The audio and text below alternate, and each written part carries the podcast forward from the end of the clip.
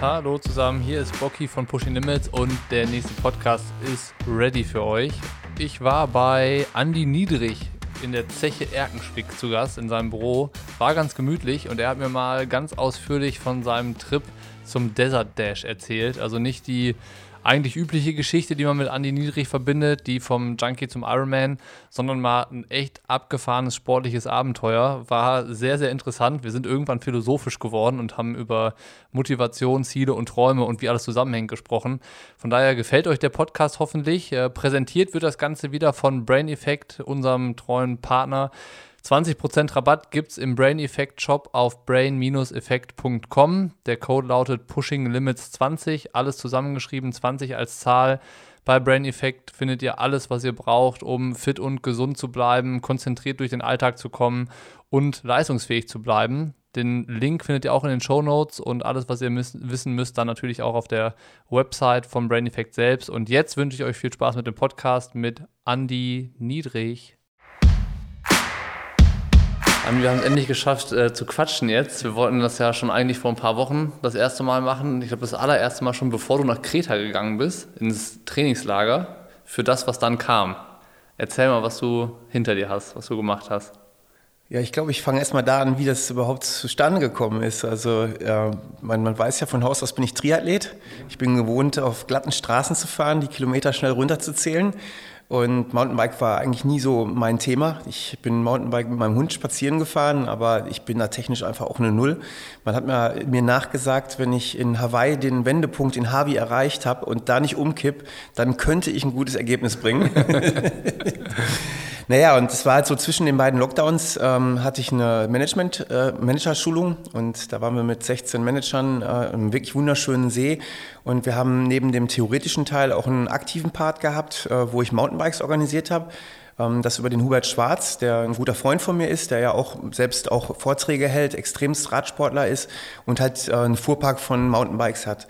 Und da habe ich diese Mountainbikes organisiert für die Manager und da kam ein Radguide mit dazu und ja, dann haben wir morgens die Räder vorbereitet, sind dann losgefahren und dann kam ich auch mit dem Radguide ins Gespräch und dann fing er an, so vom Desert Dash zu erzählen. Ich dachte nur, Desert Dash, was ist ein Desert Dash? Ne? Sagt er, ja, das ist ein Mountainbike-Rennen in Namibia, 378 Kilometer über Sandpisten.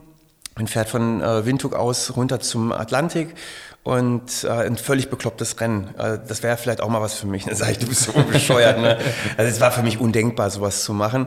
Und ja, dann haben wir noch ein bisschen so darüber gesprochen und er meinte, es würde auch dieses Jahr stattfinden, weil in Namibia die Fallzahlen, also mit Corona, sind ja gen Null, sag ich mal. Und da gab es auch keine Reisewarnung. Naja, und dann bin ich äh, nach der Schulung ins Auto gestiegen und äh, habe dann irgendwie eben auf meine Navi Heimatadresse eingegeben und bin losgefahren und dann fing es an zu rattern bei mir im Kopf. Was äh, müsste passieren, damit ich da starten kann? Also erstmal Punkt eins, ich hatte kein Mountainbike und dann habe ich direkt einen Telefonhörer in die Hand genommen, äh, den Marketingchef von Trek angerufen und ihn gefragt, ob es möglich wäre, vielleicht noch relativ kurzfristig ein Mountainbike zu bekommen. Und er hat mich gefragt, ja, wofür denn? Da sage ich, ja, ich würde gerne am Desert Tesh Rennen teilnehmen. Und er sagte, wie, das willst du machen? Sagt er, bist du bescheuert? äh, aber wenn du wirklich machen willst, okay, machen wir. Wir schicken dir Rad. Und dann habe ich halt ein Mountainbike bekommen. Und für mich war klar, dieses Mountainbike werde ich genau so fahren, wie es ist, äh, weil es einfach auch gut ausgestattet war. Aber dann fing es mit dem ersten Tag schon an, oh, das könnte ich verändern, das könnte ich verändern, das könnte ich verändern. Und ich habe nachher Ganz alles Zeichen verändert. eigentlich. Bitte? Ganz gutes Zeichen eigentlich. Ja, man hat sich halt auch so mit dem Material beschäftigt. Ich wollte im Material keine Entschuldigung mehr haben bei dem Rennen oder für dieses Rennen. Ja, und dann bin ich, nachdem das Mountainbike ankam, auch schon eine Woche später äh, nach Kreta geflogen. Kreta war damals auch frei, also keine Reisewarnung. Und habe dort ein zweiwöchiges Trainingslager absolviert. Und ich kann nur sagen, das war die Hölle. Es war so eine Scheiße. Ne? Ich bin aus dem Mountainbike gestiegen und dann habe ich immer diese, diese Durchschnittsgeschwindigkeit äh, gesehen und natürlich auch die Wattzahl, die ich getreten habe. Und das war echt was für ein Arsch. Ich habe überhaupt keinen Druck auf die Pedale gekriegt. Äh, ich bin da teilweise mit einem 23er, 24er Schnitt nach Hause gekommen und ich habe eigentlich jeden Tag nur geheult. Und dann nach fünf Tagen habe ich meinen ersten Ruhetag gemacht. Also ich bin jeden Tag so meine sechs bis acht Stunden Rad gefahren. Und dann habe ich mich entschieden, dass ich mein Tacho abnehme. Und dann fing es an, Spaß zu machen. Also ich bin dann nur noch nach Zeit gefahren und... Das ist dann mehr so ein Deckergeist, glaube ich, ne? Das, das Mountainbike-Fahren. Das ist dann auch klar Sport auf jeden Fall, aber hat mehr so Abenteuercharakter als das normale Rennradfahren dann. Ja, du kannst einfach auf Straßen fahren. Und wenn du irgendwo am Wegrand eine Kirche siehst oder irgendeinen schönen Punkt und du siehst, da ist ein Sandweg, dann fährst du einfach daher. Ne? Und so ist dann äh, letztendlich auch äh, gewesen, dass ich praktisch äh, wirklich viel abseits der Straßen gefahren bin. Und äh, mir ein Freund dann auch irgendwann gesagt hat, boah, schick mir mal deine GPS-Dateien, dass, dass, dass ich dich tracken kann, weil ich war teilweise so im tiefen Gelände, wenn ich da gestürzt wäre, mich hätte keiner mehr gefunden. Also äh, da wäre ich irgendwann als Ötzi gefunden worden. Ja. Naja, und das war echt cool. Also, es war mega. Dann warst du zwei Wochen auf Kreta und hast da so dein, deine ersten Erfahrungen auf dem Mountainbike gemacht und hast gesagt, oh, jetzt bin ich bereit für Desert Dash. Erklär mal, Desert Dash, du hast gesagt 378 Kilometer. Ähm, es ist, glaube ich, das härteste Eintages-Mountainbike-Rennen der Welt, kann man sagen, oder? So wird es zumindest verkauft. Ob es das wirklich ist, kann ich nicht beurteilen, weil es ja mein erstes Rennen war. Ja. Ähm, ich habe mich natürlich mit dem Rennen dann im Vorfeld beschäftigt und äh, auch gesehen, wer da schon alles gestartet ist. Äh, zum Beispiel Rebecca Robisch. Die meisten Triathleten, denke ich mal, werden sie noch kennen. War eine sehr, sehr gute Kurzdistanzlerin. Und Rebecca hat dieses Rennen dreimal gewonnen. Ähm, dann der Conny Loser, das ist ein Schweizer, der das Rennen auch, glaube ich, jetzt zum vierten Mal hintereinander gewonnen hat. Mit dem habe ich dann Kontakt aufgenommen. Glücklicherweise kannte er auch meine Geschichte und hat dann wirklich die beklopptesten, einfachsten Fragen beantwortet, wo ich mir dachte, ich bin voll der Anfänger, was ich ja auch bin. ja. Also du fragst dann ja so Sachen, welche Mäntel fährst du, mit wie viel äh, ähm, Druck fährst du auf den Reifen. Also es sind tausend Sachen, dann auch die Beleuchtung zum Beispiel ein Riesenproblem. Also du brauchst ja eine richtig gute Beleuchtung während des Rennens. Da hat die Rebecca wirklich äh, Gewehr bei Fuß gestanden, mir alles beantwortet, Conny Loser auch und ja, beide meinten, es ist halt kein wirklich technisch anspruchsvolles Rennen. Also ich sollte mir da nicht ins Hemd machen, äh, dass das auch ein Triathlet hinkriegen würde. Und so bin ich dann mit dem Gedanken dann tatsächlich nach Namibia geflogen und ähm, ja, dann kam es dann doch anders, als ich gedacht habe. Lass uns noch kurz bei der Orga bleiben. Also du hast das Mountainbike dann gekriegt, warst in Kreta unterwegs, hast da so deine Erfahrungen gesammelt warst dann wieder zurück in Deutschland und dann ging es nach Namibia. Jetzt nehmen wir uns mal so ein bisschen mit auf die Reise. Wie war quasi von Abflug bis Ankunft und was ist dann ab dem Moment, wo du in äh, Namibia angekommen bist, so passiert bis zum Rennen? Was war das für ein Erlebnis für dich? Weil du hast ja schon mega viel erlebt im Sport, ne? Und dann ist es ja irgendwie dann doch mal nochmal was ganz Neues. Es ist ja auch äh, dann, dann ja, besonders. Es ist halt so wie, wie so ein kleines Kind war ich unterwegs. Also ich habe jede Nacht, wenn ich ins Bett gegangen bin, habe ich mich schon auf den Morgen gefreut, der da kommt. Und ich habe ja zum Glück mit Paul Lange noch äh, einen Unterstützer im Bereich von Shimano und Schwalbe-Reifen. Und da habe ich schon mal angefangen, mich, wie gesagt, total damit zu beschäftigen, wie kann ich das Rad optimieren. Und äh, dann, dann habe ich erstmal aus einer SRAM-Schaltung eine Shimano-Schaltung gemacht. Ich will jetzt gar nicht sagen, was besser oder schlechter ist. Ich habe ja keine Ahnung, aber ich habe halt einfach versucht, das Rad für mich zu optimieren. Dann habe ich, äh, das, das ist total krank gewesen, das Mountainbike so eingestellt, dass ich die Triathlon-Position habe. Also ich habe wirklich einen Triathlon-Sattel auf dem Mountainbike installiert, den so weit wie möglich vor das Tretlager oder aufs Tretlager geschoben.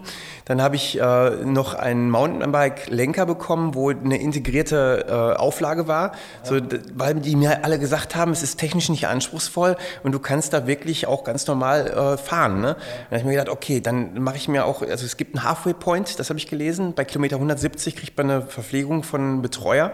Da habe ich mir dann sogar einen, einen leichten Zeitverhelm hingelegt. Den wollte ich natürlich morgens nicht aufsetzen bei 38 Grad Hitze, aber nachts habe ich mir gedacht, kann man den ruhig mal aufsetzen. Ne? Ja. Also ich habe mir ganz viele Gedanken gemacht, weil ich wusste ja, dass ich definitiv auf gar keinen Fall vorne mitfahren kann, aber ich wollte natürlich schon das bestmögliche Ergebnis für mich erzielen. Ne? Klar, ja. Naja, und dann, dann war ich halt viel mit dem Mountainbike hier beschäftigt und äh, das, das war halt auch total irre, weil mir gesagt wurde, wir fahren Sandwege, habe ich hier im Wald immer auf Pferdewegen trainiert. Aha. Und du, du auf Pferdewegen fährst du 12, 13, 14 km/h und hast da wirklich 300 Watt teilweise stehen. Ja, Puls am Anschlag. Ja. Ey, volle Rotze. Das, das, ist Wahnsinn, ne? Und dann überholen dich die Mountainbiker und zeigen dir nur einen Vogel und sagen, warum fährst du nicht hier auf dem festen Weg? Ja.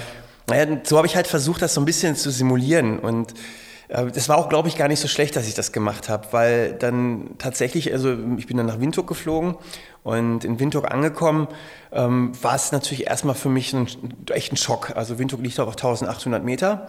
Ich habe am ersten, Höhe, ne? Es ist Höhe auf jeden Fall. Und ich habe ja ähm, durch meine Vergangenheit massive Probleme mit meinem Blut. Also ich habe zu wenig so rote Blutkörperchen. Mhm. Und äh, ich habe, wenn, wenn einem das was sagt, zum Hämatokritwert im besten Fall von 40, wenn ich trainiere, meistens von 38. Da spricht man von, schon von Blutanämie. Und äh, ich habe dann äh, wirklich zwei Stunden, nachdem ich gelandet bin, direkt einen Vortrag halten müssen ich konnte kaum reden, weil ich immer die ganze nach jedem Satz musste ich Luft holen. Naja, und dann nach dem Vortrag habe ich versucht, mein Rad zusammenzubauen. Äh, hat aber nicht ganz funktioniert, weil meine Bremsscheibe einen Schlag abbekommen hat. Und äh, dadurch wurde ich natürlich so ein bisschen so im Tag gezwungen, den anders zu gestalten. Bin dann erstmal zum Radladen gefahren, den nächstgelegenen, und habe dann Manni kennengelernt. Äh, Manni ist dreifacher Olympiateilnehmer, Mountainbike- und Straßenradfahrer gewesen und äh, wirklich ein Held in Namibia. Also Manni ist äh, der Held, den kennen alle. Und da habe ich dann mein Rad reingeschoben und der hat sich schon eingegrinst, weil er gesehen hat, oh, ein Desert-Dash-Teilnehmer hat er mich auch gefragt, wie viele Rennen ich schon gefahren bin. Da sage ich, mein erstes, sagt er, oh, fährst du im Team? Sage ich, nee, nee, solo. Sagt er, bist du bescheuert? Sagt er so, ne?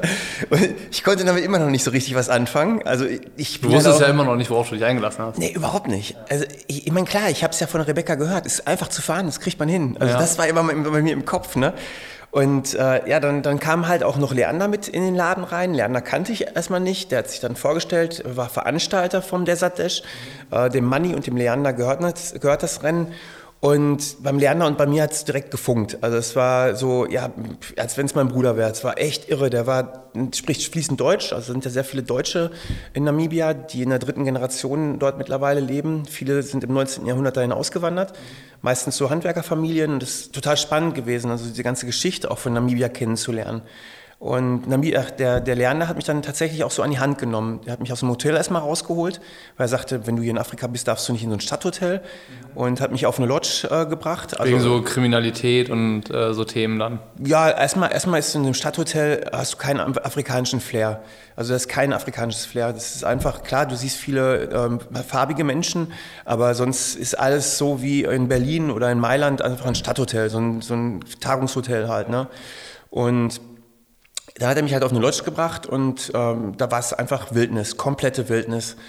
Und äh, ich bin aber am Tag äh, nach meiner Ankunft das erste Mal mit Leander und Manni Rad gefahren. Die haben mich gefragt, ob ich morgens mit denen Rad fahren will. Und dann habe ich gesagt, ja, ja klar, auf jeden Fall. Ich kannte mir ja nicht aus. Man ist ja immer so, wenn man zu neuen Orten kommt, Straßen und so ist ja immer ganz schwierig, die richtigen Strecken zu finden. Und dann meinten sie nur so, ja, wir fahren um 7 Uhr los. Da sage ich, seid ihr bescheuert? Ich, ich habe Urlaub, ich will jetzt hier ausschlafen. Und dann meinten sie nur, naja, wir müssen 7 Uhr fahren, weil es hier ganz schnell heiß wird. Ja. Ja, dann kamen die morgens an und dann war da auch eine Dame mit dabei, das ist die Susanne gewesen, die Frau vom Leander. Und wir sind dann losgefahren. Und ich habe nur gemerkt, mein Puls, äh, boah, der ging immer höher, immer höher. Ich hatte die ganze Zeit Puls 150, 160. Das ist bei mir Maximalpuls. Ja, ja. Und diese, diese Susanne, das Mädel, ist immer vorne weggefahren. Ich mir gedacht, kann ja wohl nicht wahr sein. Ne? Und ich habe dann immer versucht, so gute Miene zum bösen Spiel zu machen und immer schön gelächelt. Und jedes Mal, wenn keiner guckt hat, ich war komplett am Ende. Ja. Dann kam auch sofort schon die Hitze natürlich. Und es war schon bei der ersten Fahrt so, dass, dass ich unfassbar viele ähm, Eindrücke sammeln konnte. Da waren Affen, da waren Gnus am Wegrand. Wahnsinn, dann, ja. dann natürlich auch die Townships, die man gesehen hat. Diesen, diese ganzen krassen Unterschiede des Landes. Ein Riesenerlebnis, ne? Das war ein Riesenerlebnis, aber ich konnte es noch nicht so richtig wahrnehmen. Ne? Mhm. Dann kann ja, auch, auch, irgendwie Reizüberflutung wahrscheinlich nicht. Weil wenn du hier durch den Wald fährst, ist halt alles irgendwie trist und grau. Du siehst vielleicht mal ein Pferd und einen anderen Mountainbike-Fahrer, aber wenn dann da plötzlich so richtig Safari-Stimmung herrscht, dann weißt du gar nicht mehr, wo dir die Sinne stehen. Ja, vor allen Dingen auch Reizüberflutung, weil wir durch die Einschränkungen äh, durch Corona jetzt natürlich auch ein anderes Leben gerade hier haben und ähm, das, das, ich, ich frage mich ja selbst auch, warum Corona gerade für die meisten Menschen so ein großes Problem ist. Ich glaube, dass unsere Generation es nie erfahren hat, was es bedeutet, äh, Freiheit eingeschränkt zu bekommen. Und das, das hatte ich ja jetzt in den letzten Wochen und Monaten auch. Ich habe meinen Job weiterführen können, aber trotzdem hatte ich natürlich auch meine Einschränkungen. Und jetzt war ich plötzlich in einem Land, wo ich wieder komplett frei war. Und dann diese ganzen Eindrücke noch zusätzlich. Das war echt irre. Ne? Das war Wahnsinn. Und äh, dann kamen wir nach zwei Stunden Radfahren äh, bei Manni im Radladen wieder an, haben einen Kaffee getrunken und ich habe echt, ich war komplett am Ende, ich wollte nur noch ins Hotel, mhm. habe so diese kalte Lunge gehabt, wenn man wirklich so schnelle Einheiten absolviert hat. Und dann habe ich nur gesehen, wie die Susanne da immer in ihrem Rad rumgefummelt hat und dann meint sie irgendwann, ah, jetzt weiß ich auch, warum ich nicht so schnell war. Und ich dachte, was erzählt die denn jetzt da? Ich war voll am Anschlag. Und da hat die wirklich ihre Bremse falsch eingestellt gehabt, sodass das Rad immer an die Bremse gekommen ist. War genau das, was du hören wolltest wahrscheinlich, ne? Ich war voll motiviert. Naja, am nächsten Tag äh, war ich ja dann noch in Windhoek in der Innenstadt und bin dann äh, einen Teil der Radstrecke abgefahren, das erste Mal. Und die Radstrecke fängt halt wirklich auf 1800 Meter an und geht dann direkt äh, zum Kupferberg hoch auf 2000 und ein bisschen was. Und es sind ja eigentlich nur 200 Höhenmeter. Das hört sich für einen Rennradfahrer nicht viel an. Wenn man aber dann in diese Strecke reinfährt das erste Mal und diese, diese Sandpiste sieht und das ist richtig tiefer Sandkasten Sand. Also es ist wirklich, man kann sich nicht vorstellen, du fährst berghoch mit maximal 8 km/h und bist komplett Anschlag. Wahnsinn, ja. Ich habe irgendwo gelesen, äh, das Rennen geht durch die älteste Wüste der Welt. Genau. Und dementsprechend äh, ist dann der Sand halt auch echt so Wüstensand, wie man, man Wüste hat man ja nicht so richtig ein Bild vor Augen. Man denkt dann immer an Dünen und äh, so diesen hellgelben Sand und sowas und Flimmern von der Sonne. Aber war das da auch eher so, so eine Geröllwüste oder wie du sagst, auch komplett Sand vom ersten Meter an bis zum Schluss nur Sand? Es ist halt unterschiedlich. Also es sind äh, ständig wechselnde äh, Belege. Äh, also am Anfang Richtung Kupferberg hoch war es halt tatsächlich fast nur Sand und das, diese Sandstraßen haben die Eigenart, wenn, die werden ja abgezogen auch manchmal, dass, dass man wieder harten Untergrund hat und die Autos, die schieben immer den Sand so vor sich her und dadurch entstehen so Buckels, so Huckel. Ja. Und jedes Mal, wenn man dann auf diesen festen Huckeln ist, dann ist man immer die ganze Zeit am Rappeln. Da kannst du einen Fully haben oder nicht, das ist völlig ja. gaga. Und wenn du dann dem wieder ausweichen willst, kommst du dann wieder in den festen Sand. Ja, und bist also, 10 km langsamer wieder. Ey, ja. Du bist nur am Suchen irgendwo und bist die ganze Zeit immer von links nach rechts, von links nach rechts. Ne? Naja, und äh, also als ich dann da wirklich oben am Kupferberg ankam, äh, das waren 30 Kilometer, da habe ich fast zwei Stunden für gebraucht. Ich war am Ende. Und, und hast gedacht, du dich dann auch gefragt, so, oh Mann, was, ich, was, was mache ich hier? Oder warst du dann noch mehr motiviert? Ich war überhaupt nichts motiviert. Ich war am Boden zerstört. Ich, ich habe mir gedacht, so eine Scheiße, das, das, das, ich wusste nicht, wie das möglich ist, jetzt diese 378 Kilometer hinzukriegen, weil man hatte 24 Stunden Zeitlimit. Mhm. Ähm, ich, wie gesagt, ich wollte ja auch nicht vorne mitfahren, um Gottes Willen. Ich wollte durchkommen. Aber selbst das war für mich in dem Moment ein Ding der Unmöglichkeit. Mhm. Ich habe mir gedacht, das schaffe ich im Leben nicht. Ne? Mhm. Und das, das Problem ist halt wirklich, wenn du von dieser Sportart Triathlon, wo du diese 180 Kilometer auf glatten Straßen fährst, wo du schnell runterrechnest, da hast du ja auch so, ein, so eine Idee, wie lange 40 Kilometer sind. Diese 40 Kilometer sind bei uns Profis immer eine Stunde. Ja. Und jetzt hast du plötzlich 40 Kilometer über zwei Stunden. Mhm. Und das ist, ist gar nicht mal so, so, so mehr anstrengend. Das ist ja genauso anstrengend wie 80 Kilometer, sag ich mal, auf dem Rennrad, wenn ich dann 40 auf dem Mountainbike fahre. Es ist mental einfach. Das ist eine Hürde im Kopf so, ne? Ganz schlimm. Ganz, ganz schlimm. Ja. Aber wie, wie, bist du dann damit umgegangen? Also du hast dann da oben gesessen auf dem Kupferberg und hast gesagt, oh, oh weia. und, äh, und dann? Ja, ich habe erstmal ein Bild gemacht und weil ich das ja posten wollte, dass ich den Kupferberg erreicht habe. Kupferberg ist für viele auch ein Begriff und da gibt es halt oben ein Schild, wo man Gipfel, den Gipfel erreicht hat. Und dann habe ich festgestellt, ich habe glaube ich 20 oder 30 Bilder gemacht, weil jedes Bild ziemlich scheiße aussah, weil ich scheiße aussah. Also ich konnte, ich habe kein Bild hingekriegt, wo ich einigermaßen in Ordnung aussah. Ich war komplett am Ende. Ja. Und ja, dann habe ich das Bild irgendwann hingekriegt und ich habe einfach das große Glück gehabt, dass der Leander mich dann im Hotel schon abgefangen hat und der, ich habe es gar nicht, ich habe keine Chance gehabt, mich zu lange damit zu beschäftigen. Er hat mich dann eingepackt, er sagt, ich soll die Sachen packen und hat mich dann auf diese Loft, das ist eine Farm gewesen, außerhalb von Windhoek gebracht. Und das war erstmal so ein, so ein Riesenschnitt, sag ich mal, vom Stadthotel auf in diese Loft hinein. Und da habe ich dann praktisch auf der Loft oder von der Loft aus trainiert. Und da waren nur solche Straßen äh, wie äh, die erste Straße, als ich dann zum Kupferberg hochgefahren bin. Also tiefe Sandstraßen. Das hat es dann direkt besser gemacht, oder? Äh, es war dann äh, vom ersten Tag an total schön. Nee, es war ey, totale Scheiße. Also das, das war so eine Kacke, man kann sich das nicht vorstellen. Ich wie, viel, äh, wie viele Tage hattest du Zeit, äh, bis das Rennen dann war? Also wie lange warst du vorher vor Ort? Ähm, ich war tatsächlich am 28. Äh, November in Windhoek und am 11. war das Rennen. Okay, also hast du noch ein paar Tage Zeit gehabt, um genau. dich dann zu gewöhnen? Ähm, das, das war auch wirklich äh, für mich extremst wichtig. Also ich habe das nicht gemacht für, für die Akklimatisation, sondern für mich war das tatsächlich so eine Auszeit. Mhm. Ähm, ich habe die Zeit jetzt mal genutzt. Ich hätte auch kurzfristiger anreisen können, aber ich brauche das so ein bisschen für mich. So, ich habe dieses Jahr extremst viele Online-Vorträge gehalten, ähm, die für mich sehr, sehr schwer waren, weil du bei Online-Vorträgen kein Feedback von deinem Publikum bekommst. Du musst immer sehr präsent sein und ähm, man denkt immer, es ist so einfach, aber es ist schon echt anstrengend und fordernd gewesen ja. für mich auch in den letzten Monaten. Ja. Und da sollte Windhoek dann oder Namibia tatsächlich mal so eine Auszeit sein.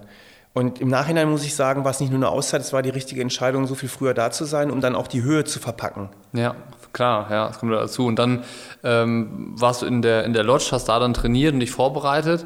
Ähm, bist du dann in der Vorbereitungsphase auch zuversichtlicher geworden oder wie, wie standest du dann am Start? Also es kamen ganz viele Sachen zusammen. Äh, man kennt es vielleicht selbst, wenn man schon mal ein Trainingslager absolviert hat oder wenn man irgendwo in den Urlaub geht und äh, so die Belastung von einem abfällt. Ich bin erstmal krank geworden. also ich habe äh, Bratschen bekommen an der Lippe, also ein Herpes in der Nase, mir ist alles aufgeplatzt. Äh, ich sah aus, das kann man sich nicht vorstellen, als wenn man mich irgendwo in eine Wüste abgesetzt hätte und nach drei Wochen ohne Wasser wäre ich irgendwo angekommen. Also es war alles total ausgetrocknet und dann habe ich natürlich mein Training runtergefahren. Äh, bin am Tag eigentlich nur noch eine Stunde so gefahren, was vielleicht auch gar nicht so schlecht war. Weil für so ein Langstreckenrennen musst du gar nicht großartig trainieren. Das ist echt ein mentales Ding. Das habe ich dann halt auch im Rennen später festgestellt. Aber dann ging es mir nach drei, vier Tagen dann auf der Lodge auch wieder besser.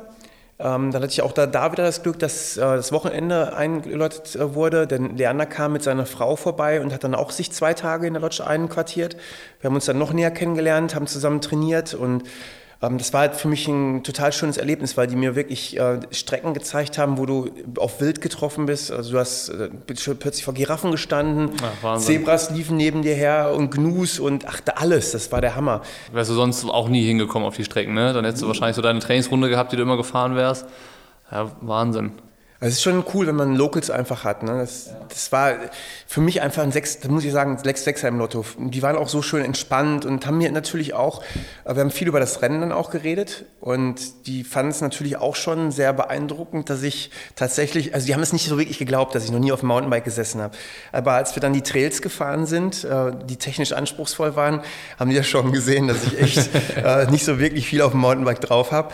Und ja, und dann haben die mir aber trotzdem auch Mut gemacht. Also das das ist klar, es ist schon anstrengend. Die meinten aber technisch ist es nicht so anstrengend wie diese Trails, die wir jetzt im Training mit denen gefahren sind. Ja. Und ja, und dann habe ich mich jetzt eigentlich wirklich nur noch äh, gefreut auf das Rennen, so auf das, was auf mich zukommt. Und äh, es war, war, dann ja auch so, dass ich drei Tage vor dem Rennen wieder zurück in die Stadt gefahren bin, in das Stadthotel, was auch dann ganz sinnvoll war, weil von da aus kannst du dann die Anmeldung machen. Das ist genauso beim Ironman. Du musst echt eine ganze Menge Sachen einfach erstmal logistisch dahin meistern. Mhm. Und dann kamen auch äh, Teile meines Teams das Team war eigentlich 19 Mann stark. Okay. Durch Corona ist es dann aber total eingeschrumpft, weil immer mehr abgesagt haben. Das war ja am Anfang total schwierig. Erstmal mit den Corona-Tests, dann auch ähm, hatten wir Flüge, dann wurden die Flüge wieder abgesagt, dann wieder zugesagt, wieder abgesagt. Mhm. Und letztendlich war es halt nur die Eurowings, die noch geflogen sind.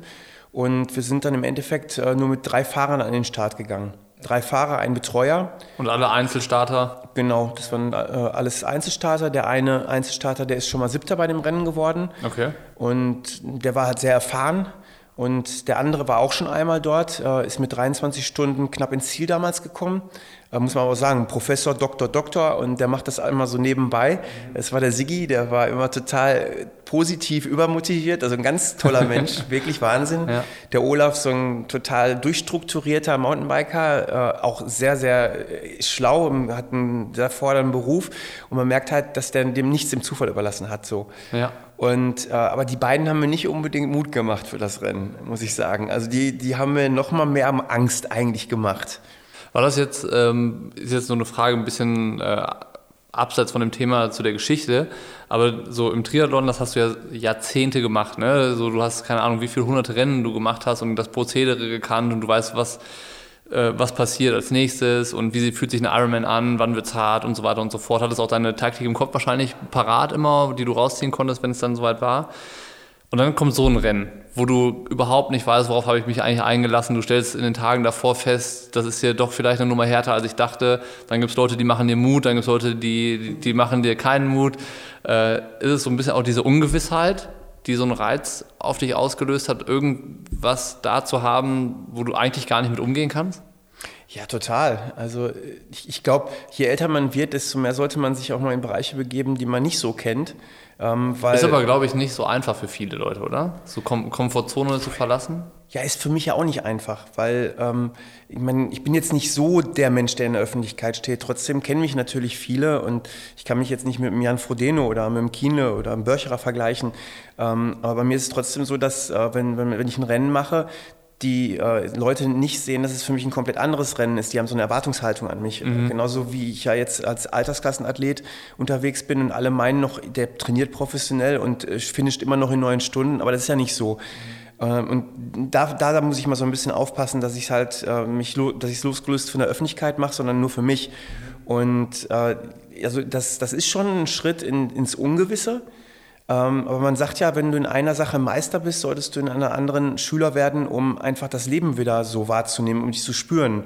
Und das habe ich ja in vielen Bereichen meines Lebens immer wieder gemacht. Also es ist ja nicht nur im sportlichen Bereich gewesen, das ist in meinem beruflichen Bereich, wo ich mich permanent in neue äh, Bereiche reinbegebe, ob es jetzt, sag ich mal, das, damals das Schreiben von Büchern war, Filme machen, ähm, dann meine Vorträge in verschiedenen Bereichen auch durchführe.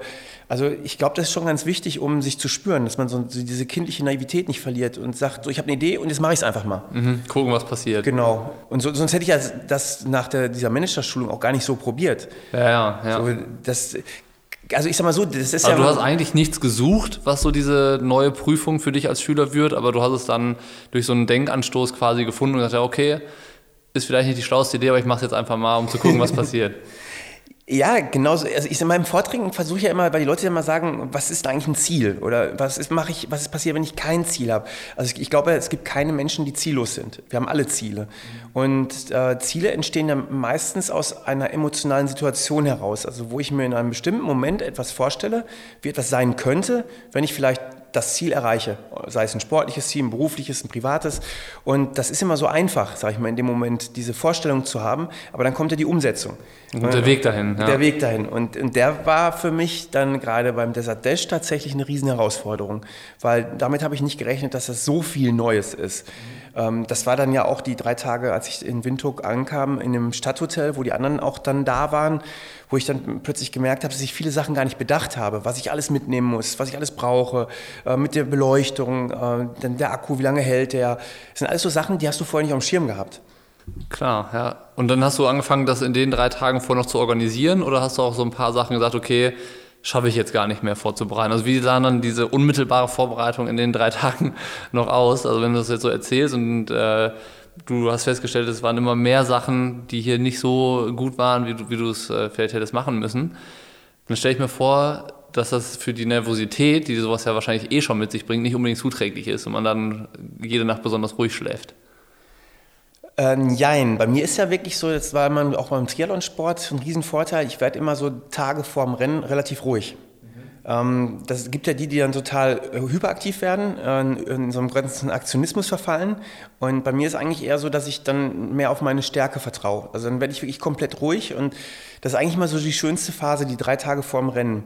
Und es war eigentlich auch dann tatsächlich äh, so beim, beim Desert Dash, dass ich die drei Tage vor dem Rennen immer ruhiger wurde und mich gar nicht mehr so verrückt habe machen lassen von den anderen beiden. Ähm, wobei so ein paar Sachen habe ich natürlich auch angenommen. Der Siggi zum Beispiel hat mir fünf Pakete Augentropfen mitgegeben. Er sagte, die musst du dabei haben. Sag ich, wieso das denn? Ne? Und das habe ich dann im Rennen tatsächlich festgestellt. Äh, durch den Sand, den man permanent in die Augen bekommt, sind Augentropfen Gold wert. Und die habe ich mir dann zum Beispiel eingepackt. Also die trocknen halt aus und du musst ja nur wieder befeuchten. Genau, genauso wie man äh, Cremes mit dabei haben muss, weil die Nase und der, die Lippe, die, das trocknet einfach aus. Das ist Wahnsinn. Ne? Ja, ja, gut, dann denkst du vorher natürlich nicht dran. Ne? Nee, überhaupt nicht. Dann hatte ich natürlich auch schon, also es, es ist halt so, wenn man dann erfährt, wie das Rennen tatsächlich abläuft. Wir hatten, waren ja drei Fahrer, äh, wir hatten einen Betreuer und wir mussten uns im Vorfeld entscheiden, wen betreut der Betreuer. Mhm. Also ähm, es, es gibt nur einen einzigen Punkt, das ist der Halfway Point bei Kilometer 170, wo der Betreuer alle Fahrer trifft. Und da muss dann entschieden werden, entweder fährt er mit den schnellen Fahrern mit oder mit dem langsamen.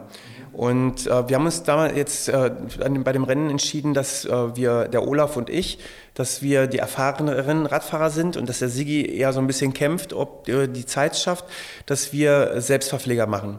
Da gab es dann äh, Boxen im Vorfeld, die man bekommen hat. Und das waren fünf Stück, nee, vier Stück. Und diese Boxen, das ist wie beim Triathlon, wo man Eigenverpflegung hat, haben wir dann halt mit eigener Verpflegung äh, gefüllt und ähm, ja. Und Abgegeben, die wurden dann dahin gebracht dann. Ähm, das, das Problem war, war wirklich dieser, dieser Punkt 170 Kilometer. Äh, da wusste ich, da steht der Klaus mit meiner Verpflegung und das ist eine ganz wichtige Verpflegung für mich gewesen, weil da hatte ich Toast mit Nutella. Aha. Das brauche ich zum Überleben. Das, ja. das war mir äh, da klar. Und ich habe natürlich so im Vorfeld gerechnet. Mir wurde ja auch klar, dass das, diese 170 Kilometer nicht eins zu eins übertragbar auf den Triathlonsport sind. Ich brauche länger. So, dann hatte ich zwei Liter Camelback mit. Äh, mit Wasser, zwei anderthalb, äh, zwei 75, äh, nee, halt 0,75er Flaschen mit Kohlenhydratgetränken, sechs Gels und zwei Riegel. Das heißt dreieinhalb Liter Flüssigkeit, dann die Gels und die Riegel für mache ich 170 Kilometer, Kilometer auf dem Mountainbike. ja, pass auf, du, kriegst, du, du hast äh, Waterpoints. Ja, okay. Also Wasser kriegst du von außen, das ist überhaupt kein Problem. Äh, und an manchen Punkten kannst du dir so Kohlenhydratgetränke äh, nehmen, ja. aber natürlich von einem Hersteller, den ich nicht kannte. Ja. Und man versucht ja mit dem, was man kennt, durchzukommen. Ja. Und äh, Bananen haben die angeboten. So, das okay. war das Einzige, was war. Und das heißt, so für acht Stunden hätte ich jetzt mal geschätzt, oder? Brauchst du für diese 170 Kilometer? Liege ich damit richtig oder ja. eher daneben? Genau. Aber es hat vorne und hinten nicht gereicht. Ich wollte gerade sagen, das ist ja auch, wenn du mal auch wieder den Ironman als Vergleich herziehst, da verbrauchst du mehr als die paar Gels und Riegels und Getränke. Das war Hölle. Ich habe nur gesehen, wie mein, mein Haushalt. Erstmal habe ich eine Flasche direkt verloren. Ich war ja auch. Äh, ich jetzt kommen wir mal zu dem Rennen. Genau, fangen wir, fangen wir vorne an. Ja, ja, Das, das, das war also es war, es war total irre. Also erstmal wirst du ja zum Start gebracht und äh, du, du fährst in eine Tiefgarage. Da, da, sind alle Radfahrer, da sind dann die Teams, da sind die Zweierteams, die Viererteams, die Solofahrer. Ich glaube, es waren 256 äh, Solofahrer am Start. Und äh, dann liegen dann da tausende von Fahrrädern rum in dieser Tiefgarage. Und das ist eine total laute Musik, total schlechte Luft, mhm. aber irgendwie eine geile Atmosphäre. Also ja. Irgendwie so, was, was, du halt noch nicht erlebt hast Hat in deiner Karriere. Ja. Volle Kanne, volle Kanne. Und äh, ja, dann, dann, stand ich da und dann, ich habe die ganze Zeit auf den Conny Loser gewartet, weil ich wollte mich halt nochmal bei ihm persönlich bedanken. Ich habe den vorher noch nie gesehen mhm. und der war aber noch nicht am Start. Und da habe ich ein bisschen die Hoffnung gehabt, oh, vielleicht kommt er ja nicht. Ne? das ist ja das Verrückte, weißt du, da kannst ja noch so alt werden. Das ist ja auch bei mir bei den Triathlon-Rennen gewesen, bei den letzten, wo ich wusste, ich habe keine Form wo ich wusste, ich kann nicht vorne mitspielen. Das Problem ist ja immer, wenn du so Ex-Profi bist und so, so, diese Erfahrung gemacht hast, wie es sein könnte, vorne mit dabei zu sein, du stehst dann am Start und plötzlich geht der Puls hoch. Das ist in dir so, ne? Ja. Ah, das ist der, dann kommt der Startschuss und du fühlst dich wie so ein Held. Ja. Bloß der Moment des Heldentums wird immer kürzer, ja, ja. je älter du wirst. Und die Erkenntnis, dass es nicht mehr so ist, die dauert im Rennen dann entsprechend länger. Ah, es ist, es ist Wahnsinn. Ja, das ist, also kurz vorm Start kam der Conny dann und dann habe ich mich bei ihm bedankt und ach, der war total locker, ein ganz toller, toller Mensch, also wirklich super, super, super Mensch. Und äh, dann, dann, der Start ist da ein bisschen anders als beim Triathlonsport. Äh, du startest und fährst erstmal zu, zu, äh, raus aus dieser Tiefgarage. Fünf Kilometer, dann hinter der Tiefgarage hält man unter einer Brücke an und dann ist der Start. Okay. Also so ein bisschen einrollen gemeinsam genau. in dem Peloton und dann ja, die wollen auch so ein bisschen vermeiden, äh, dass da am Anfang in der Stadt Stürze stattfinden ja. und das, das wäre natürlich völlig fatal. Was, was halt komplett anders ist, muss ich, muss ich wirklich sagen, ähm, ich, beim Triathlonsport, das habe ich in den letzten Jahren beobachtet, ist halt alles immer professioneller geworden. Und die Leute haben wirklich, die sind in so einem Tunnel, die, mhm. die denken an ihre Zeit, äh, was ich jetzt auch gar nicht, wie gesagt, bewerten oder beurteilen möchte. Jeder möchte irgendwie seine bestmögliche Leistung abrufen und viele wollen halt vielleicht auch nach Hawaii, haben so den Traum, äh, eine Bestzeit zu erreichen. Bei den Mountainbikern ist das komplett anders. Da gibt es keine Gegner. Da hast du nie das Gefühl, dass du gegen jemanden fährst oder das ist, ich kann das ganz schlecht erklären, das ist eine ganz andere Atmosphäre, mhm. weil äh, da relativ schnell klar wird, da fährt jeder für sich selbst, gerade auf so einer Langstrecke, so auf der Langstrecke, sag ich mal. Einer für alle, alle für einen so ein bisschen. Definitiv. Also da, da suchst du halt am Anfang eine Gruppe und die fahren halt zusammen ja. in der Regel. Ja, dann, dann, kam halt dieser Start. Wie, wie viel Uhr seid ihr gestartet morgens? 14.30 Uhr. Ach, mittags. Mittags, genau. Ja, okay. Also in der wirklichen Mittagssitze. Mhm. Und äh, ja, am Anfang wird noch rumgetalkt und dieser, dieser äh, ja, übertriebene, sag ich mal, positive ja, diese Positivität, wo alle lachen und ach, alles so lustig. Und alles so ein bisschen so dieses äh, drüber hinwegtäuschen, ja, genau. wie aufgeregt man eigentlich ist. Und vor ja. allen Dingen, ach, heute ist ja gar nicht so heiß und ach, guck mal, gar kein Wind, der Wind kommt heute von, von hinten. Ne? Es ist alles anders gekommen als, als gedacht. Und naja, dann kam der Startschuss und ich habe tatsächlich mitgehalten mit der Spitze. Also wirklich, ähm, das war total einfach eigentlich, äh, zehn Minuten. das, war der, das war dieser Moment, den du meintest, ne? Ich habe echt zehn Minuten gedacht, wenn die so weiterfahren, bin ich mit dabei. Ja. dann, dann zehn Minuten ging es auf äh, glatten Straßen erstmal los und dann ging es halt in diesen Berg rein zum äh, Kupferberg mhm. hoch. Ja, und da habe ich sofort gemerkt, was die Stunde geschlagen hat. Also die haben ein Tempo angeschlagen, die Jungs, das gibt es gar nicht. Und da hat sich sofort so eine Gruppe von zehn Radfahrern gelöst mhm. äh, aus der Masse, in der ich mich dann auch befunden habe. Und mein Puls war auf 170. Ich habe gedacht, gleich bleibt mein Herz stehen. Ich brauche einen Herzschrittmacher, irgendwas so. Also ich war, ich war echt am Ende. Ja. Naja, und dann, dann habe ich aber auch relativ schnell gemerkt, so das muss ich jetzt für mich hier entscheiden, das Rennen. Also nicht für ein Ergebnis oder für eine Zeit. Und bin mein Tempo gefahren. Ähm, habe dann das Pech gehabt, dass, dass ich am Anfang einfach zu gut drauf war für die hinteren Radfahrer, zu schlecht für die vorderen und bin die ersten drei, vier Stunden alleine gefahren. Mhm. Und dann hat der Veranstalter, der Leander, der ist ein paar Mal mit dem Auto an mich rangefahren und meinte, Andreas, mach keinen Scheiß, fahr mit den anderen. Das ist totaler Unsinn, wenn du das machst. Fahr lieber langsamer. Mhm. Aber wir hatten nur Gegenwind. Also das waren die, die härtesten Bedingungen, die das Desert Dash jemals hatte. Mhm. Und dann bin ich dabei, fand ich super. Ja, genau richtig. Ja, also wir hatten wirklich nur Gegenwind die ganze Zeit. Und äh, ich bin halt, wie gesagt, dann die ganze Zeit erstmal alleine gefahren und mein Vorrat an Gels und Riegel schmolz dahin. Ja, und dann, dann habe ich halt bei Kilometer 130 äh, tatsächlich nichts mehr gehabt, gar nichts mehr. Da gab es noch einen Waterpoint. Ähm, Aber bis dahin bist du ganz gut durchgekommen schon mal. Ja, war super. Also es war, ich habe mein Tempo gefahren ja. und habe auch so nach und nach von den Zehnergruppen, von der Zehnergruppe sind auch welche abgesplittert und ähm, das, das, du siehst halt, das ist so, die verlassen das sinkende Schiff, die gehen dann auch raus aus dem Rennen. Ja, okay. Ja. Also da sind ganz viele Solofahrer rausgegangen. Es sind ja nur 104 Solofahrer von 256 ins Ziel gekommen. Ach krass. Und das, aber das lag auch wirklich, äh, wie gesagt, an den Bedingungen. Du hattest, normalerweise ist, wenn die Dämmung einsetzt, der Wind vorbei. Mhm. Hat aber dieses Jahr nicht aufgehört. Also das permanenten Gegenwind gehabt. Das, das ging noch zusätzlich dir auf den Sack. Ne? Das ist Wahnsinn. Und dann, als du bei 130 warst, warst du schon so an dem Punkt, wo du gemerkt hast, okay, ich bin ja schon so in diesem Mindgame drinne mhm. und ist schon Kopf, jetzt ist der Kopf schon gefragt oder war das erst nach, dem, nach der Nutella-Pause dann? Nee, nee, das, das war schon da bei Kilometer 130, 140 fing es komplett an. Das war ein Überlebenskampf. Also äh, der Leander hat mich dann nochmal einmal überholt und da habe ich ihm gesagt, Leander, ich brauche unbedingt Gels, ich brauche irgendwas, ich kriege Kämpfe. Und das ist beim Ironman-Rennen, habe ich das auch immer so, bei Kilometer 140, 150, wenn ich da falsche Bewegungen mache, dann fangen die Oberschenkel gerade im hinteren Bereich an zu krampfen. Das hatte ich jetzt da auch schon. Mhm. Da habe ich mir gedacht, scheiße, ey, du bist noch nicht mal in der Mitte. Ja. Du bist jetzt schon Krämpfe, ne? wie soll das nur weitergehen? Ja. Und äh, ja, ich wurde dann immer langsamer, immer langsamer. Dann habe ich auch ein paar Fahrer eingeholt wieder. Und äh, dann, dann bin ich irgendwann zum Halfway Point gekommen. Mhm. Und das ist halt total irre. Du bist dann schon in der Dunkelheit.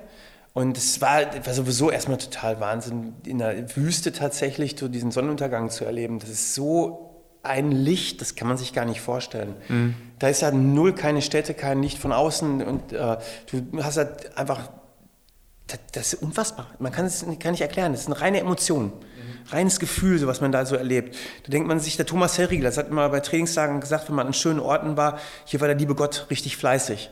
Und in dem Moment habe ich mir auch gedacht, hier schenkt der liebe Gott dir gerade ein Bild, was du nie wieder aus dem Kopf kriegst, weil es so schön war. Also es war ein ganz, ganz tolles Rot und Orange und Gelb und Wahnsinn. Ja, und dann kam die Dunkelheit und mit der Dunkelheit natürlich auch sofort die Sterne. Ist dann auch stock, stockduster, oder? Stockduster. Ist dann, dann hell durch die Sterne und Mond oder so? Nee, gar nichts. Also Mond war gar nicht da, es war nur Sterne und es war stock, stock, stock, stockduster. Ja. Und äh, die totale Stille. Also der Sand, wenn du durch Sand fährst, macht keine Geräusche. Ja. Es ist total leise. Die ja. ganze Zeit komplett still. Und es ist halt auch für mich ganz komisch gewesen. Total ungewohnt, ne? Ja, im Training habe ich mal mit Musik trainiert und so und jetzt bist du plötzlich da ganz ruhig, ne? Ja. Ja, dann kam ich halt äh, bei Kilometer 160 60 am Halfway Point an und da war halt voll die Party. Da waren ganz viele Zelte aufgestellt, da waren ja von allen Fahrern die Betreuer, von den Teams, äh, von den Solofahrern und laute Musik und da wurde mir das Rad direkt weggerissen. Ich habe gedacht, was machen die hier? Die klauen nicht mehr mein Fahrrad. Ne, die, die, bereiten ein Rad vor, die gucken, ob die Schrauben alle angezogen sind und Ach, cool, äh, machen ja. die Kette dann, äh, schmieren Kette. Und dann kam halt Klaus und ich habe den Klaus zwar gesehen, aber ich habe den nicht erkannt. Ich war so breit, ich habe nichts mehr gesehen. Ja. Und dann hat er mich erstmal so auf so eine Bank gesetzt und hat mir dann mein Nutella-Brot in die Hand gegeben ich, ich, es war aber dann schon so kalt, dass ich das gar nicht mehr öffnen konnte. Ich habe da Alufolie drum gemacht, ich habe ja. den Finger nicht mehr gespürt. Ja. schon tagsüber bei 38 Grad und wenn dann in der Wüste kalt wird, dann wird es kalt, ne? dann ist es richtig kalt. Ja, äh, vor allen Dingen, weil, weil ich ja noch kurz gefahren bin zu dem Zeitpunkt. Ja. Und äh, es, es ging noch, da waren noch so 15, 16 Grad, aber das ist trotzdem eine andere Kälte. Und du kühlst halt aus, wenn du so ja, lange Sport machst und komplett. geschwitzt bist und nasse Klamotten und dann Wind dabei und sowas. Das war echt brutal. Ja. Dann habe ich da mich eine halbe Stunde aufgehalten und ich habe nur Cola, ich habe alles getrunken, was ich kriegen konnte, alles gegessen, was ich kriegen konnte. Äh, dann habe ich, ich hatte da noch einen, mir wirklich so einen halben Zeitverhelm hingelegt, weil ich mir gedacht habe, so im Vorfeld, wenn ich, wenn ich tatsächlich doch ein bisschen schneller unterwegs bin, vielleicht so ein Zeitverhelm gar nicht so schlecht. also jetzt keinen mit so einem Schweif, so, aber einfach einen geschlossenen Helm. Ja. Äh, da ist aber leider der Verschluss los gewesen und den habe ich nicht mehr, ich habe äh, diesen Schnüppel nicht mehr durchziehen können für meine Finger. Ich hatte kein Gefühl mehr da drin. Ja, Wahnsinn. Da war der Klaus auch nicht da, der mir helfen konnte. Der hat schon auf den anderen Fahrer gewartet. Na, und dann habe ich irgendwann mein Fahrrad genommen und wollte wieder losfahren. Ging auch, aber mir wurde dann kotzend schlecht weil die, die Kohlenrate wurden, waren einfach zu viel zu viel, ja. die ich dann zu mir genommen habe. Also alles so Anfängerfehler, die du im Triathlon nie machen würdest, ja. habe ich genau in dem Rennen gemacht. Ja. Also voll auf die Fresse gekriegt, volle Kanne. Und du hattest immer noch die Hälfte vor dir. Ja, und dann, dann, dann geht es am Halfway Point erstmal nicht durch Straßen zurück, sondern du fährst komplett nur durch Sand. Da hast du keinen Anhaltspunkt, nur immer so ganz kleine gelbe Fähnchen, die dir den Weg anzeigen. Ich, die, ich war aber so breit, ich habe die nicht gesehen. Und ich habe dann teilweise anhalten müssen und mir war, ich habe mich dann auch teilweise übergeben. Und äh, dann, dann äh, ging es aber dann immer wieder teilweise besser. Und dann habe ich eine Gruppe gefunden von drei Radfahrern, wo ich mich so ein bisschen reingehangen habe. Und die, da war, es war ein, war ein Südafrikaner, äh, ein Schweizer, glaube ich, und ein äh, Namibia, äh, einer, der aus Namibia kam. Und dieser Südafrikaner, der ging mir voll auf den Sack, der war total gut gelaunt, der hat die ganze Zeit deutsche Lieder gesungen weil er gesehen hat, ey, da ist ein Deutscher und dem geht es nicht gut, ich singe dem mal deutsche Lieder, dann geht es dem besser. Und dann hat er mich immer angequatscht und mein Englisch ist sowieso nicht das Beste. Ja. Und jetzt fehlte noch Sauerstoff im Hirn und ich konnte ihm gar nicht antworten. Ich habe mir nur gedacht, halt die Fresse. Der hat auch, was ist das für ein Typ? Unsym ja. Unsympathischer Deutscher. ja, ich, ich, konnte in dieser Gruppe äh, auch nicht mithelfen in der Führungsarbeit. Aber das haben die auch sehr schnell erkannt. Also ich habe mich da wirklich permanent übergeben. Und ich habe die dann auch zwischen den Waterpoints immer wieder so die letzten Kilometer verloren, weil ich nicht dranbleiben konnte. Mhm. Aber an den Waterpoints haben die immer längere Pausen gemacht und so kam ich immer wieder zurück. Mhm. Das heißt, an drei Punkten habe ich die verloren, an drei Punkten kam ich zurück und haben sie auch schon gesagt, oh, der crazy German guy kommt back, ne? er kommt wieder zurück. Also das, die fanden mich schon ganz lustig so. Naja, und dann äh, ab Kilometer 250 wurde das tatsächlich dann auch so mein Rennen. Da habe ich dann angefangen zu, zu also da konnte ich es genießen. Wobei das, das, die Außenbedingungen haben das nicht unbedingt schön gemacht. Wir haben in der Wolke gehangen mhm. ähm, und es war, es war kein Regen, aber dadurch war es immer nass die ganze Zeit. Wir hatten nur noch 8 Grad, äh, dann die Wolken und ich war immer die ganze Zeit plitschenass. Ja. Und dann, dann hatte ich äh, also einmal das Glück, dass ich hinter einer Perle, äh, ein Mädel hergefahren bin, die kam aus einer Vierergruppe und die hatte so schöne Waden, ey die hatte so schöne Waden und diese schönen Waden haben mich wirklich so 20, 30 Kilometer durch die Wüste getragen. Weil ich meine, die, ganze Zeit, die hatte richtig Druck. Ich, hatte, ich bin die ganze Zeit im Windschatten immer so 230, 250 Watt gefahren. Also die war richtig flott unterwegs. Ja. Ich wollte mich auch bei ihr bedanken, aber irgendwann war sie einfach nicht mehr da. ich weiß nicht, wo die geblieben ist. Wahnsinn, ja. Ja, und dann bei 250 äh, habe ich gemerkt, es ging besser. Ich habe die Kohlenhydrate wieder aufnehmen können. Und dann habe ich auch meine Selbstverpflegungsboxen gehabt.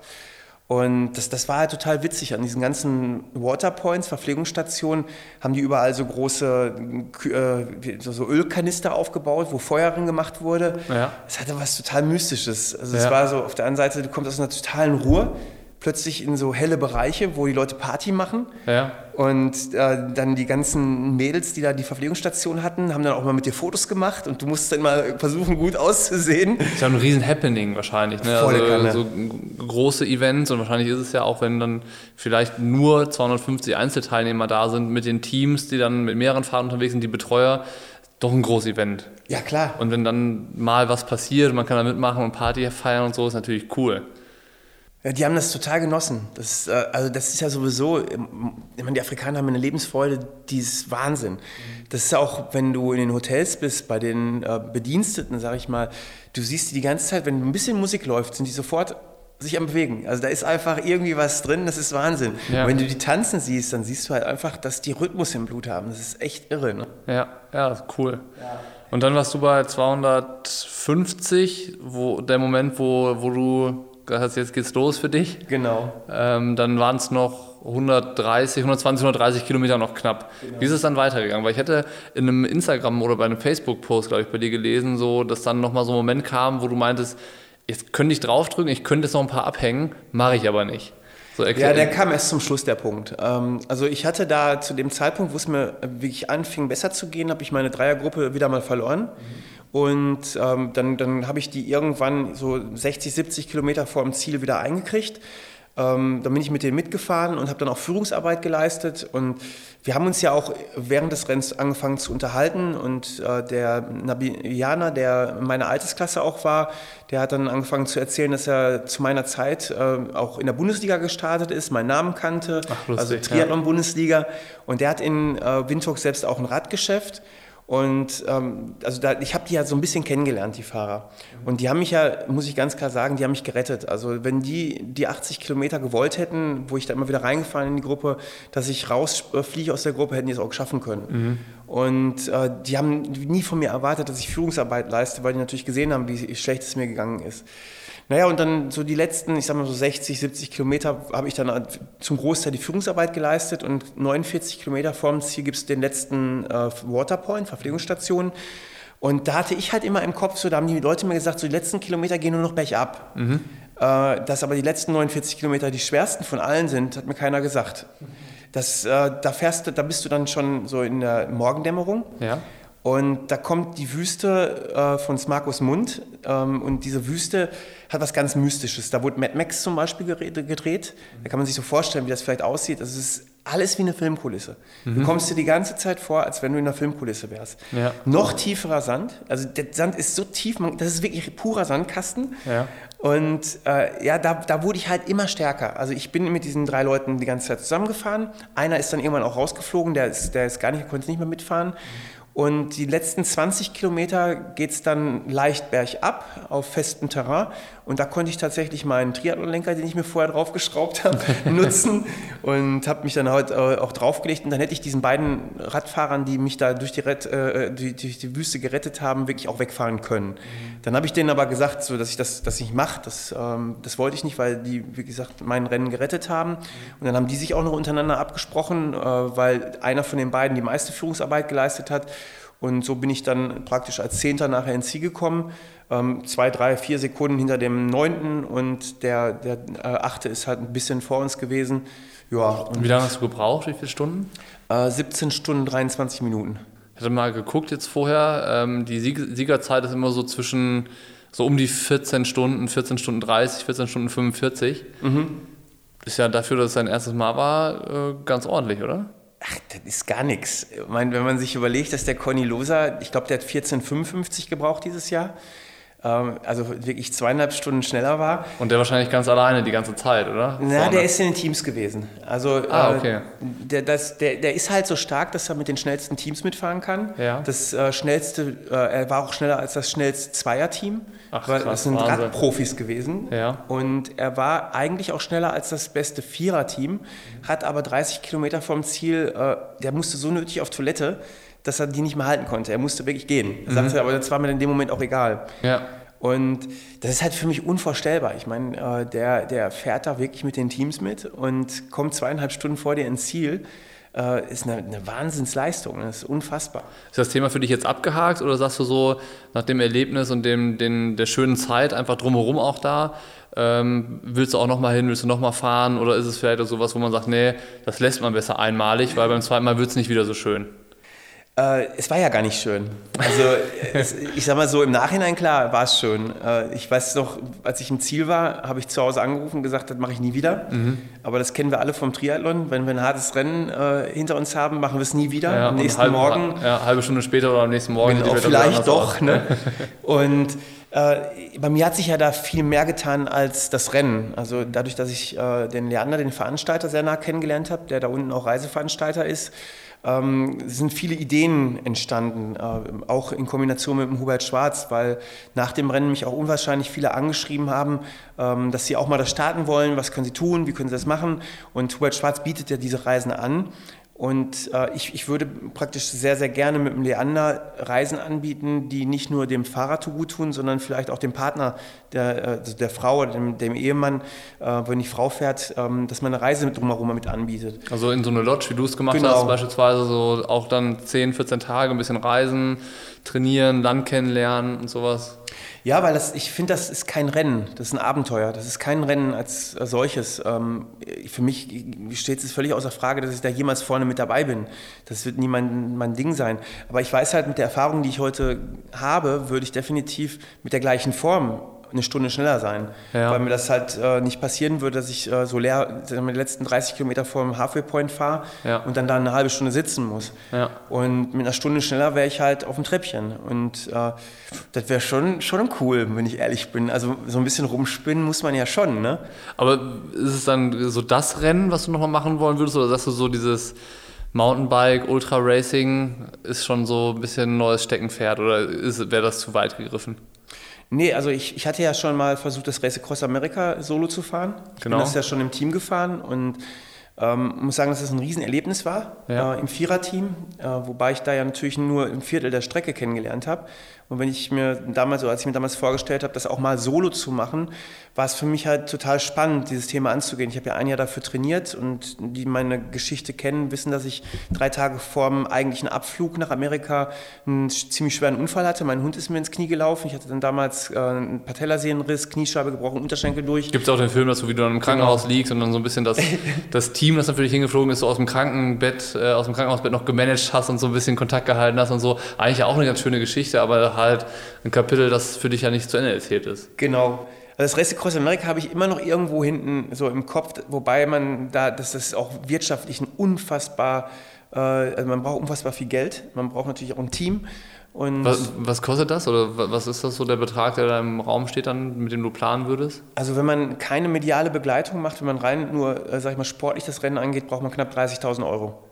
Sonst macht es keinen Sinn. Also sonst, sonst, du musst ja, möchtest das ja auch gerne so fahren, dass ja. das Team erstmal was davon hat und du selbst auch. Also das Team muss groß genug sein, dass die auch mal schlafen können, dass sie sich ausruhen können. Und, du brauchst äh, jede Person doppelt eigentlich dann. Ne? Genau. Ne? Du brauchst immer zwei Teams praktisch, die dich betreuen. Eins, was aus, sich ausruhen kann, eins, was aktiv dann mitfährt. Ne? Ja.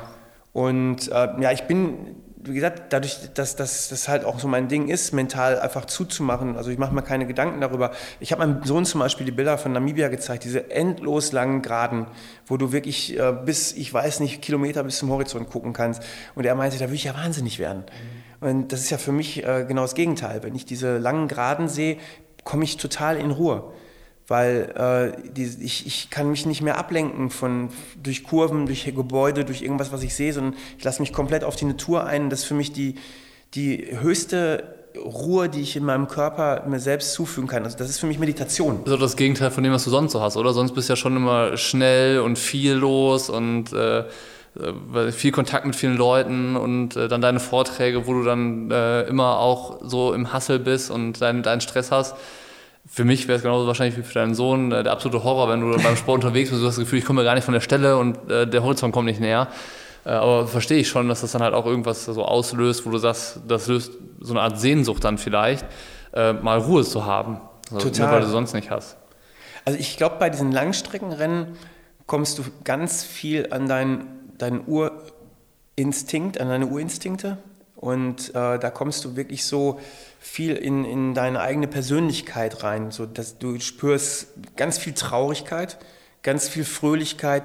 Du hast so viele Up and Downs während an solchem Rennen, das ist Wahnsinn. Also ich merke halt, das habe ich damals beim Race Across America gemerkt, das habe ich jetzt auch beim Desert Dash gemerkt, dass es für mich ähm, ja so, so Punkte sind, wo ich tatsächlich mein Leben, Leben Revue passieren lasse. Mhm. Und es ist ein Stück weit auch Therapie wieder. Und äh, ich wurde gestern, gestern habe ich einen Vortrag für Rot gehalten, also für, für die Challenge, für unseren digitalen Lauf, dieses äh, Dreams cannot be cancelled. Genau. Und da, da hat mich äh, ein, eine junge Frau gefragt, ähm, ob mal, ob ich meine Geschichte tatsächlich so abgehakt habe, meine Vergangenheit, meine Drogenkarriere, dass, dass ich heute wirklich ein komplett anderes Leben führe. Und das ist ja nicht so. Also Kann ich, man ja auch gar nicht, oder? Ich habe eine Grenze überschritten, eine Grenze, die ich nicht wieder zurückstringen kann. Also das ist einfach, dass ich äh, auch emotional, ich habe halt so, ich bin für mein Umfeld extremst anstrengend. Also ich möchte nicht äh, mit mir zusammenleben.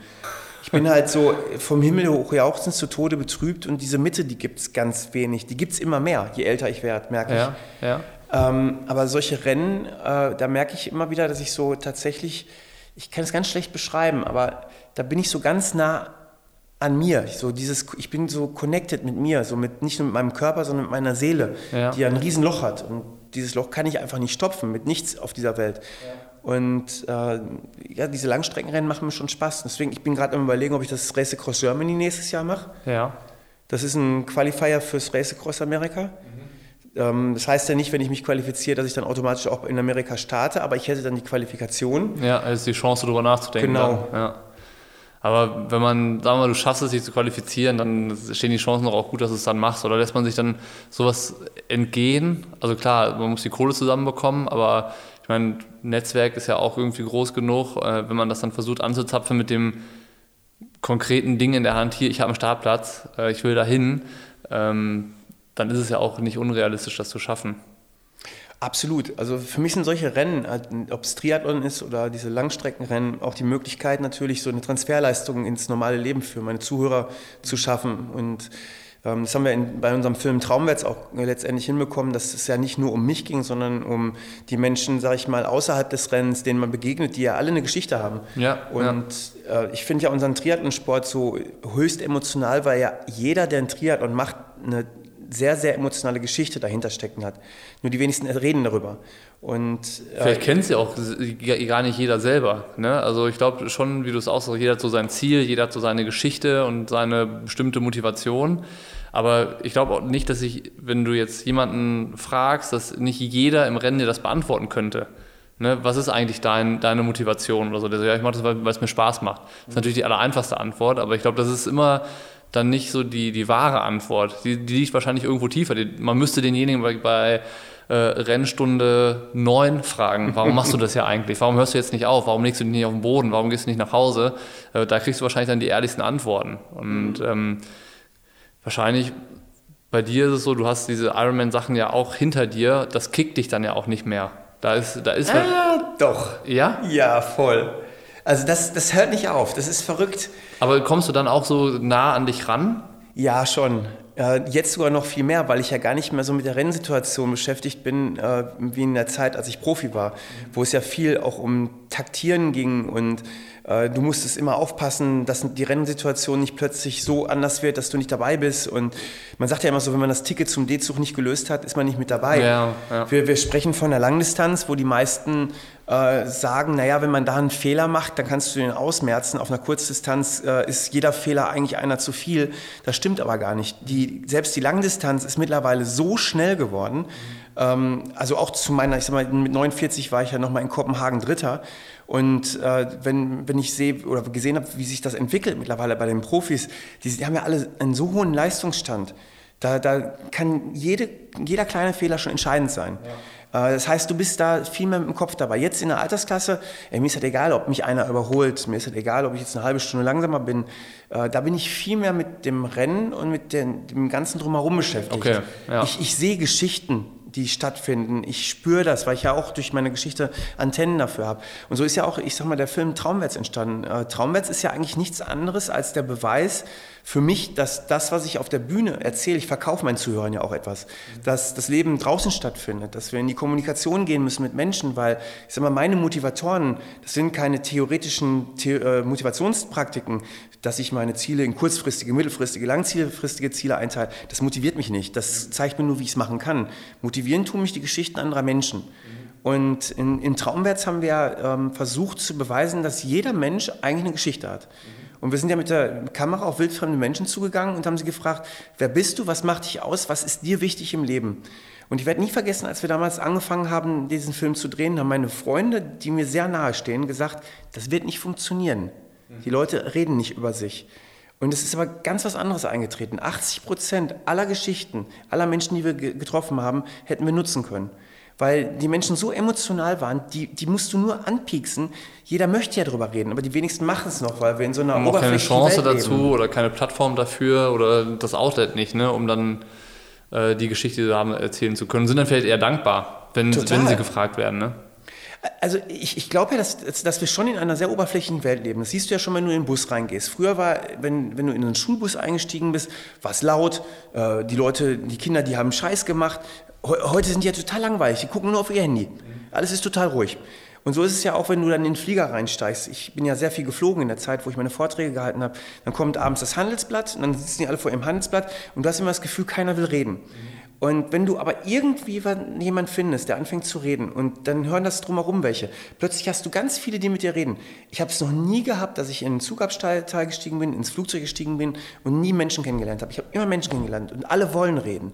Die wollen eigentlich nur angepiekst werden. Und äh, ich, ich glaube ja immer, so, uns wurden ja mal zehn Gebote geschenkt. Und diese zehn Gebote, die haben ja alle ihre Richtigkeit. Finde ich total wichtig, dass man die lebt. Aber in unserer schnelllebigen Zeit wissen wir ja gar nicht, wo sollen wir überhaupt anfangen. Mhm. Und ich würde ja gerne diese zehn Gebote gegen eins austauschen. Dieses, seid nicht gleichgültig.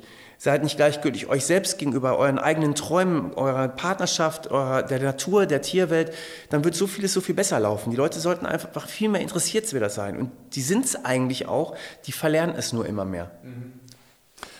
Das ist eigentlich ein ganz interessanter Gedanke, ob das jeder weiß, was ihn tatsächlich motiviert und interessiert und was so sein Ziel ist. Ne? Also ist jetzt das Thema, was wir am Anfang ja schon hatten. Aber ähm, seid nicht gleichgültig äh, euch selbst, euren Träumen gegenüber. Ähm, ich weiß nicht, ob jeder sofort beantworten könnte, was sein Traum ist. Also man denkt immer, ja, jeder hat seinen Traum und äh, oder auch so lebe deinen Traum. Hört sich immer so einfach an, aber so richtig ähm, ist es vielleicht auch so ein bisschen paradiesische Vorstellung, oder? Lebe deinen Traum. Muss man sich auch erlauben können. Und äh, man muss ihn wissen und wissen den Traum und, und wissen, was ich dafür tun muss um den leben zu können. Ja, aber wer erlaubt einem das denn? Das erlaubt man sich doch nur selbst. Das Problem liegt eigentlich in unserer Gesellschaft. Wir werden schon von Kind auf an werden wir geschult. Im Kindergarten werden wir geschult. Uns wird gezeigt, wie wir sein müssen, was wir tun müssen. In der Schule werden wir geschult. In der Ausbildung werden wir geschult. Im Studium, in der Ausbildung werden wir geschult. Aber wir werden eigentlich nie in unserer Persönlichkeit geschult. Eben dieses Hinterfragen, was sind denn meine Träume? Was ist eigentlich mein Bedürfnis? Was erwarte ich vom Leben? Wo will ich hin? Das ist ja, man muss ja in sich selbst investieren. Das macht keiner von außen. Und das Problem ist, dass wir es wirklich im Alter immer mehr verlernen, in, in, uns selbst zu investieren. Weil das immer so dann durch Familie, durch alles, was wir werden und sind, äh, wir entfernen uns immer mehr von uns selbst. Klar, es ist auch nicht gefordert, glaube ich, ne? so, dass, dass man sich mit sich selbst beschäftigt und seinen, seinen Bedürfnissen und äh, Träumen und Zielen so richtig. Ja, aber dadurch wirst du 100% irgendwann an den Punkt kommen, dass du ein Alter erreichst und dich fragst, was habe ich eigentlich wirklich gelebt von dem, was ich tatsächlich selbst leben wollte. Mhm. Du, du wirst fremdgesteuert und je früher man darauf einwirkt, auch schon in den Schulklassen, in den Schulklassen kriege ich immer die Frage gestellt, immer, was mache ich denn eigentlich, wenn ich keine Träume habe, keine Ziele habe? Und das, das ist ja das, wo du permanent drüber reden musst. Ich, es ist ja auch bei mir so. Warum rede ich denn immer wieder über das gleiche Thema? Warum? Das ist intrinsische Motivation, nichts anderes. Intrinsische Motivation ist nichts, was ich, äh, sag ich mal, mein Leben lang behalte, wenn ich es einmal erlernt habe. Die muss ich jeden Tag aufs Neue aktivieren. Aktivieren von intrinsischer Motivation ist darüber zu reden, zu sprechen. Und das machen die wenigsten Leute, weil die dann meinen, das ist äh, narzisstisch, das ist egoistisch. Oder ähm, bekloppt. Oder bekloppt. Ja. Aber so, ich, ich glaube, es ist, geht ja ganz viel auch um, um Selbstliebe.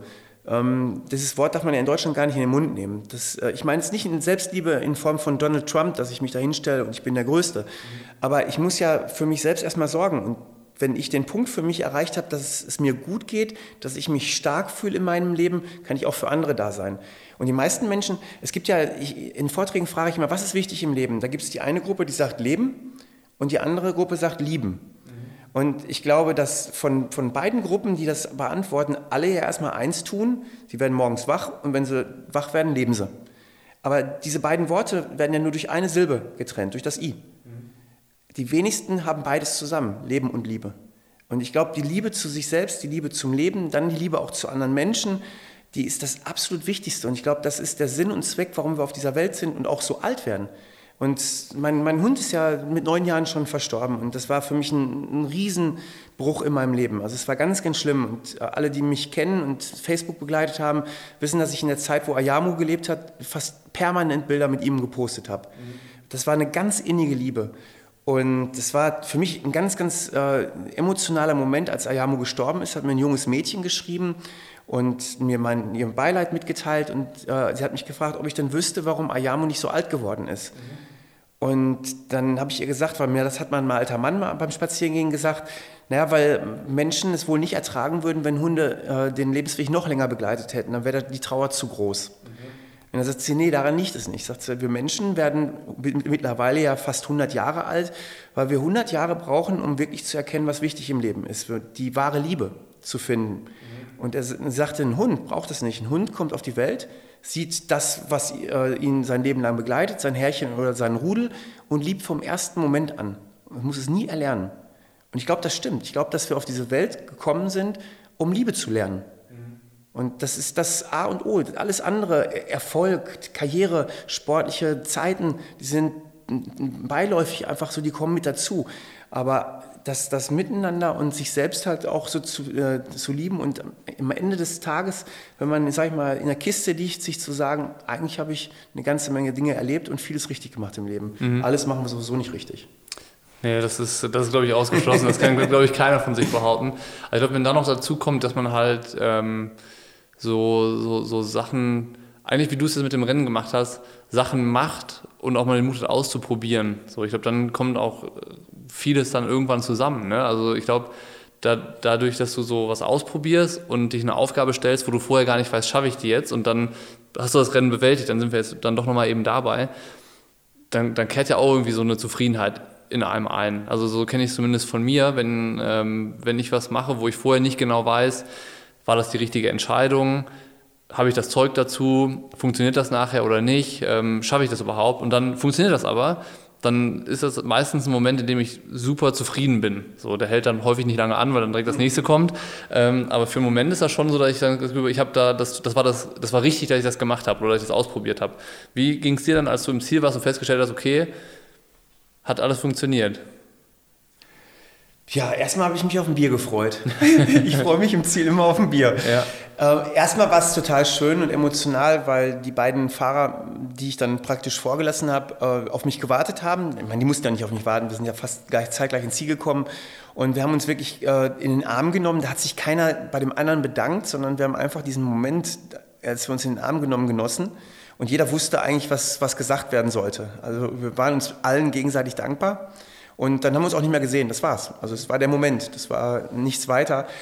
Und ähm, ich, ich werde ja immer wieder gefragt, warum mache ich sowas eigentlich noch? Und ich, wenn ich so mein Re Leben Revue passieren lasse, haben ganz viele Sachen in meinem Leben stattgefunden, die ich ja auch in meinen Vorträgen nutze und erwähne. Das ist nicht nur der Sport, das, das ist äh, das, das Schreiben von Büchern, das ist meine familiäre Situation, dass ich zwei Kinder großgezogen habe, worauf man ja auch immer ein Stück weit stolz ist. Und dieses Gefühl des Stolzes ähm, muss ich auf der Bühne tatsächlich für mich spüren, um meinen Zuhörern Themenbereiche abzuverlangen, wo ich nicht sage, ich habe mal vor zehn Jahren, ich war mal damals und äh, nehmt euch doch mal ein Beispiel daran, was ich damals gemacht habe, sondern dieser, dieser Zielanlauf jetzt beim Desert Dash gibt mir wieder die Möglichkeit zu sagen und den meinen Zuhörern aufzufordern, Leute, nehmt euer Leben in die Hand. Mhm. Ich meine, ich, ich, ich habe ja nicht nur positive Feedbacks bekommen, es sind jetzt gerade in den sozialen Netzwerken auch so ein paar dabei, die sagen, wie kannst du in Corona-Zeiten so eine Reise machen?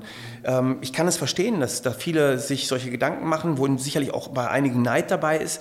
Auf der anderen Seite wurde ich so viel getestet wie noch nie. Äh, ich, ich bin in ein Land gefahren, wo die Corona-Fallzahlen gleich null sind. Ich musste da getestet werden, um nach Deutschland zu kommen. Also ich meine, ich habe alles wirklich beachtet, um niemanden zu schaden. Aber für mich ist dieser, dieser Punkt, ich habe wieder so deutlich gespürt, was es bedeutet, an eine Grenze zu gehen. Mhm. Und das ist ganz wichtig einfach für mich, um auf meiner Bühne das zu spüren, was ich erzähle. So eine Erneuerung quasi davon definitiv, dass ich nicht so diese Lethargie auf der Bühne verspüre und über irgendwie Vergangenes rede. Also ich habe mir, also für mich ist immer wichtig, die Leute sollen sich immer eins schaffen, das ist eine Ist-Situation. Jetzt, hier und heute, das ist unser Leben in der Gegenwart. Also die Vergangenheit, die werden wir nicht verändern können. Ja. Fehler, die wir gemacht haben, äh, Verluste, die wir erlebt haben, äh, Schicksalsschläge, die werden wir nie verändern können. Die haben uns geprägt, die haben uns zu dem Menschen gemacht, der wir heute sind. Also habe ich jeden Tag eine Möglichkeit, mir eine Ist-Situation herzustellen und ich sag mal, diese Ist-Situation vom Desert Dash wird auch wieder verblassen. Mhm, klar, und deswegen, ja. ich bin halt ein Mensch, äh, Rocky hat das so schön im, äh, im Film gesagt, ich bin ein Krieger und ein Krieger muss kämpfen. Mhm. Und äh, ich bin jetzt kein Kämpfer, aber ich bin jemand, der einfach den Wettkampf auch sucht. Und nicht mal den Wettkampf gegen andere, aber den Wettkampf mit sich selbst. Und mhm. dadurch spüre ich mich und wenn ich mir diese Ist-Situation schaffe, dann weiß ich, dass jede Minute, jede Stunde, jeder Tag meine Zukunft ist. Und die habe ich in der Hand, die kann ich beeinflussen.